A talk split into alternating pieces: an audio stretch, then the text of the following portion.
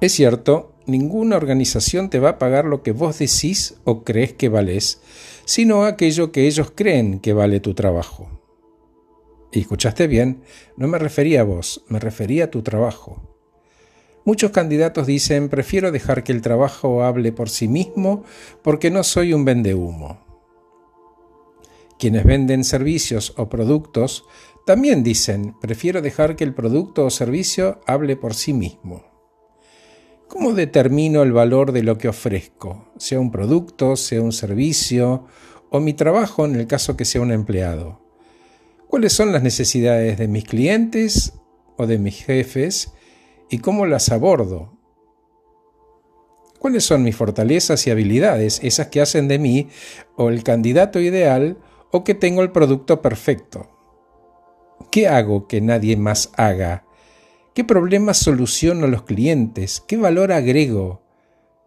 Cuando lo hablamos con un consultante me dijo, ¿sabes qué? Sabía que el valor estaba ahí.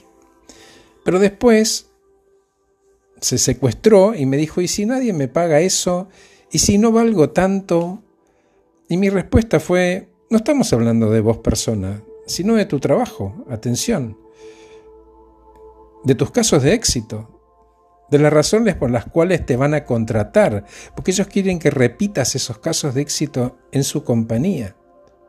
Si lo que buscas es un acuerdo, hace los deberes, entrenate, ofrece datos y vas a ver que el valor está ahí.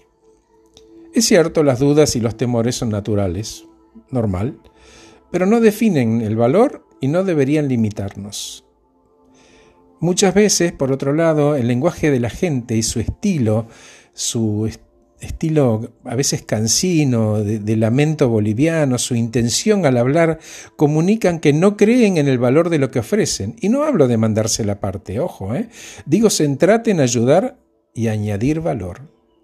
Por ejemplo, ¿qué te gusta de lo que haces? ¿Qué te emociona de tu trabajo? Si conectas con eso, comunicas con valor. Y entonces el milagro ocurre solo. Prepárate, entrenate, Filmate y gustate. Prepara la información, expone diciendo esto es lo que vamos a hacer y contás tu plan como posible empleado o al vender un servicio o al vender un producto. Si al final sabes lo que estás haciendo y te demostrás seguro enfocándote en el producto o en el trabajo o en el servicio y no en las personas, vas a valorarte correctamente y el resultado va a estar. Todo arranca con el respeto por vos mismo y por la expectativa. Imagínate lo que podrías ganar si demostrás todo tu potencial, descubrís y exhibís todo tu valor a partir de los datos y no de la zaraza. No necesitas la zaraza, sos sólido.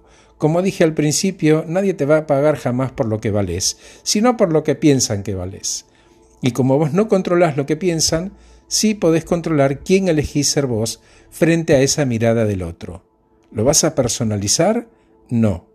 No está emitiendo una opinión acerca de vos la persona, sino de tu trabajo o de tu producto, y son cosas totalmente distintas. Gracias por escucharme, soy Horacio Velotti, acabo de regalarte este podcast titulado Despersonalizo opiniones ajenas.